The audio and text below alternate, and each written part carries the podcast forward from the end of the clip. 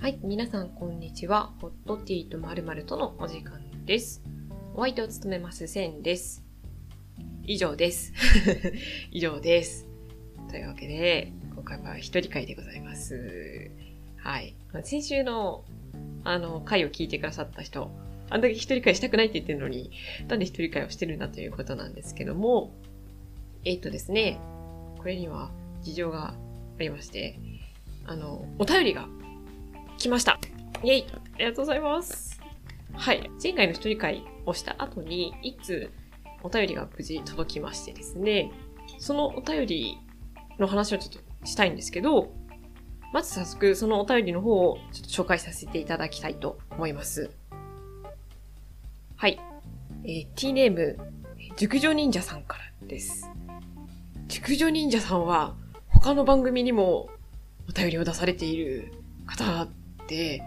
このお名前を見たときに、おーって思って、わーって他の番組を聞いてくださってる方がうちの番組も聞いてくださってるのがすごく嬉しいっていう、まず、その最初の、あの、ラジオネームっていうのを見たときに、すごく嬉しかったっていう反応がまずあったっていうことと、で、まあ、内容の方ですね。内容をお話しします。第19回の、センさんの一人喋り会、めっちゃエモくって最高でした。ありがとうございます。センさんの語る忘れられないカクテルとバーテンダーさんについてのお話がとってもドラマティックで涙あり、笑いあり、聞き終わった後は寒い日に飲んだホットティーのように温かく穏やかな気持ちになりました。また、センさんのお話のトーンも普段よりもむしろ落ち着いているように聞こえ、とても心地よく感じました。素敵な配信をありがとうございました。こちらこそ感想ありがとうございます。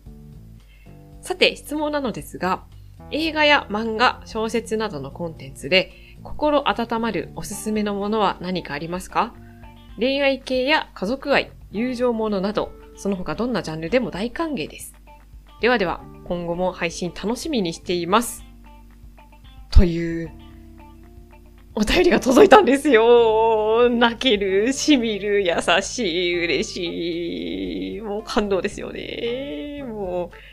う、そう、もうこれを見たときはもうね、もうままず3回を見ましたよ。まず3回を見てですね、その後もね、こう元気がないときはこう見て。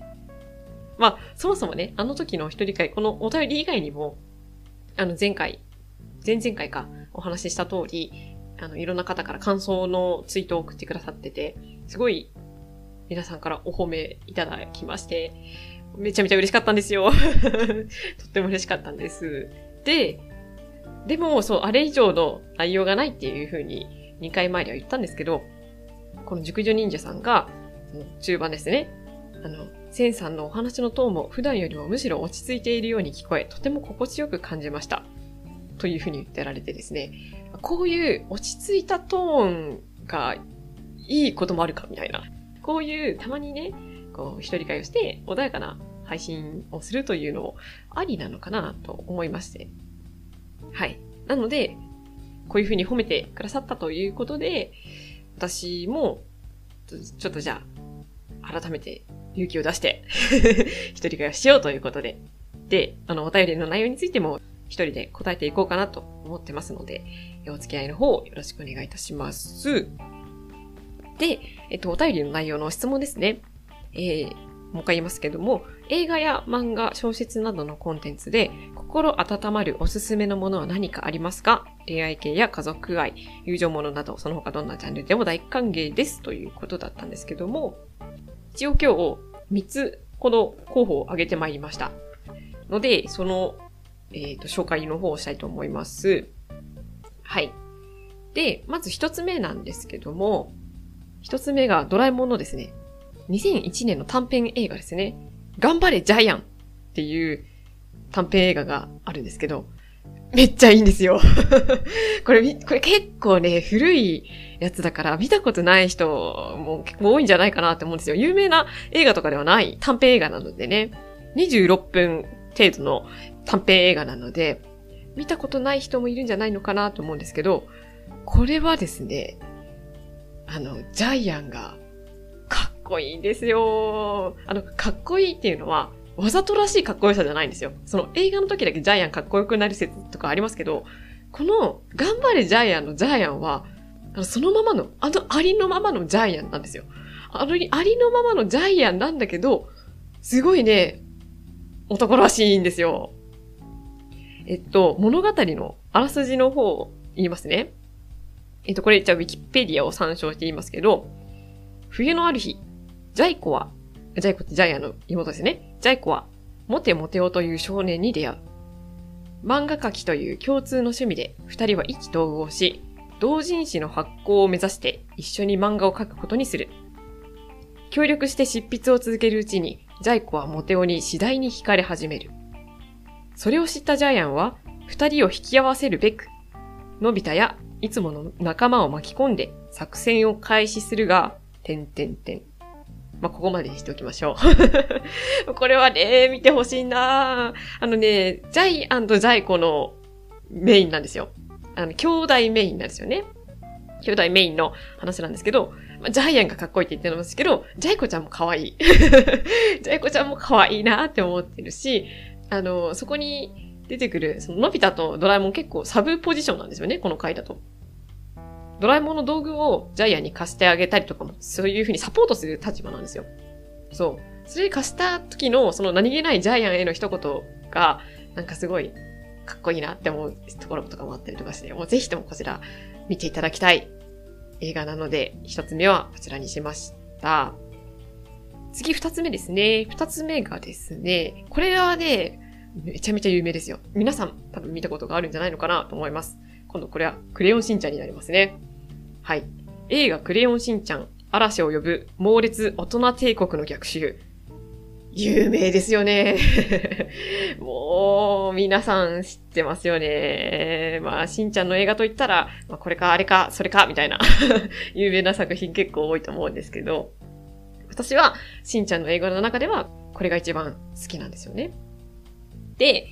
まあ、知らない人のために一応、こちらもあらすじを言うとですね、まあ、これはじゃあ Amazon プライムビデオの方のあらすじを言いますね。ある日、春日部で突然、20世紀博というテーマパークが開催された。昔のテレビ番組や映画、暮らしなどを再現し、懐かしい世界に浸れる遊園地に大人たちは大喜び。でも、しんのすけをはじめとする子供たちにはちっとも面白くない。毎日のように夢中になって遊びに行く大人たち。そのうち、ひろしは会社に行かなくなり、みさえは家事を辞め、しんのすけがひまわりの面倒を見る始末。実はこれは、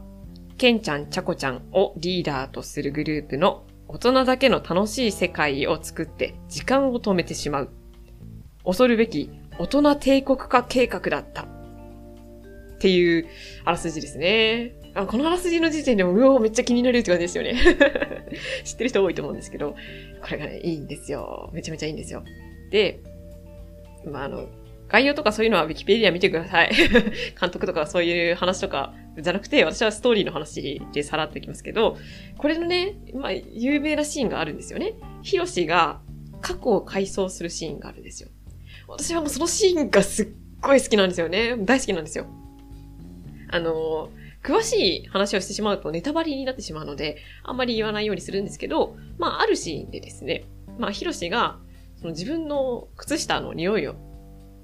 そのしんちゃんに嗅がせられて、で、その過去のね、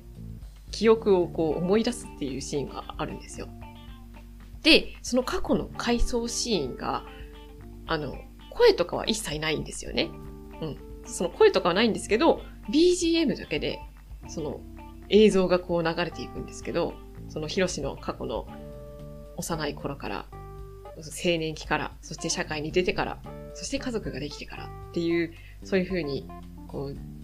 映像がどんどんこう移り変わっていくんですけど、それがね、泣けるんですよ。もうね、BGM と相まってね、最高なんですよ。そう。その何気ない日常の幸せっていうのを、すごく描いてるなっていう。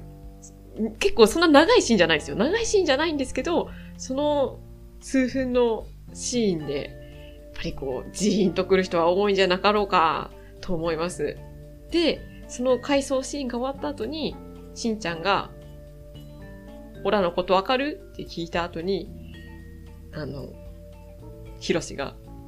ああって泣きながら言うんですよ。もうその私も私もああって泣きながら見るんですよ。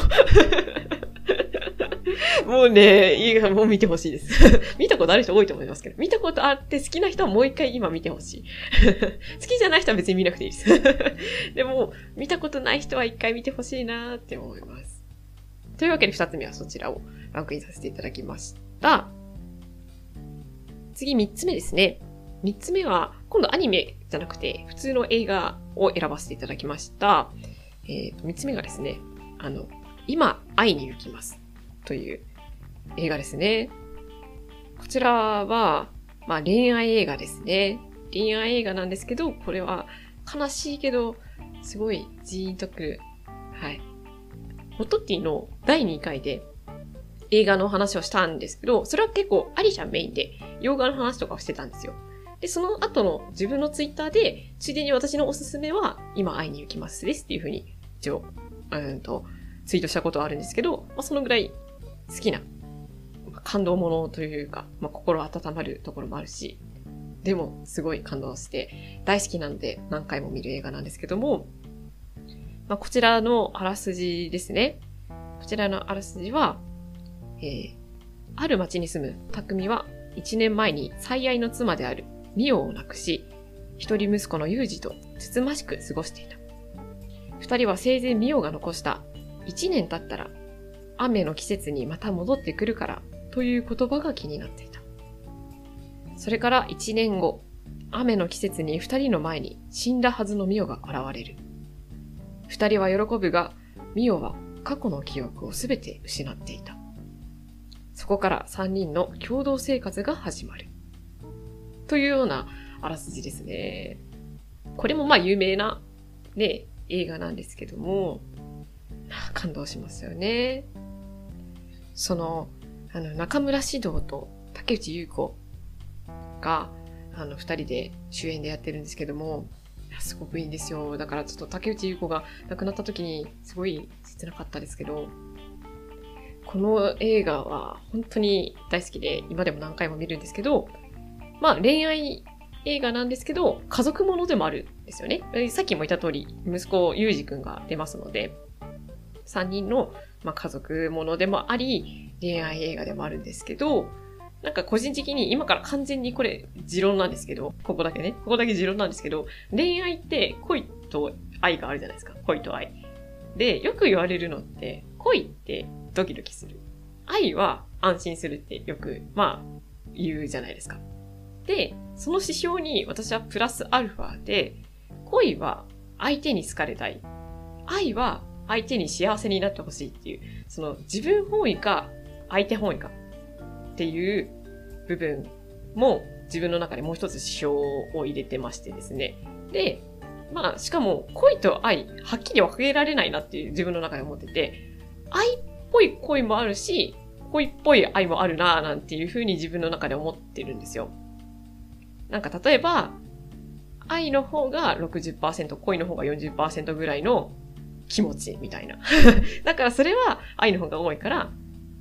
恋っぽい愛かな、みたいな。逆もしかり、みたいな感じの、なんか持論、持論というか考え方が、私の中のね、あくまでも私の中なんですけど、そういう考え方があって。で、この映画は、あの、恋っぽい愛です。恋っぽい愛の映画。うん。あの、その、なぜ愛かっていうのは、映画を見ていただければ わかると思うんですけど、その相手本位。自分じゃなくて相手を大事にっていう感じがすごい出てる気がするので、愛っぽいかなっていう感じがするんですよ。でも100%愛じゃなくて、恋っぽい要素もある。恋っぽい要素もあるんですよ。もう、あ、恋だなっていう部分もあるから、すごい、その恋っぽい愛の映画なので、これはね、ぜひともいろんな人に見ていただきたい映画ですので、こちらも3つ目として挙げさせていただきました。というわけで、えっ、ー、と、今回3つほど作品を紹介させていただきましたが、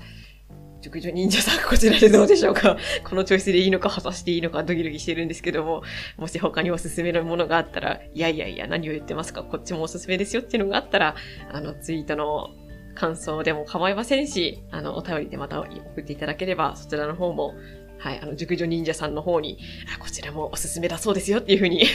お伝えしますので、ちょっと選手よりじゃちょっと力不足な内容だったかもしれないんですけども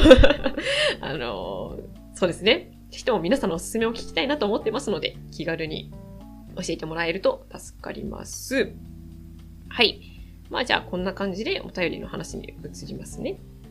はい。えー、この番組ではお便りを募集してます。番組のトップページにも応募フォームがございますし、ツイッターもやってます。アットマークホットティーアンダーバー〇〇ローマ字はすべて小文字です。こちらで検索すると出てくると思います。そしてこちらにも、えー、応募フォームがございます。はい。というわけで、今回はお便り会をさせていただきましたが、来週はどうしようかなーってまだちょっと迷い中です。まあ、あの、可能性は無限大ですのでね、やろうと思ったら何でもできると思いますので、はい。まあ、ただね、あの、せっかくならやっぱりでも、昼の部は明るく寄り添う。一応明るく寄り添うポッドキャストだから、楽しく明るくわちゃわちゃの雰囲気も大事にしていきたいなと思ってるので、まあ、いろいろとね、皆さんの力になれるような番組が送れるように、ちょっと考えていこうかなと思ってますので、今後とも、今後ともちょっと力不足かもしれませんが、よろしくお願いいたします。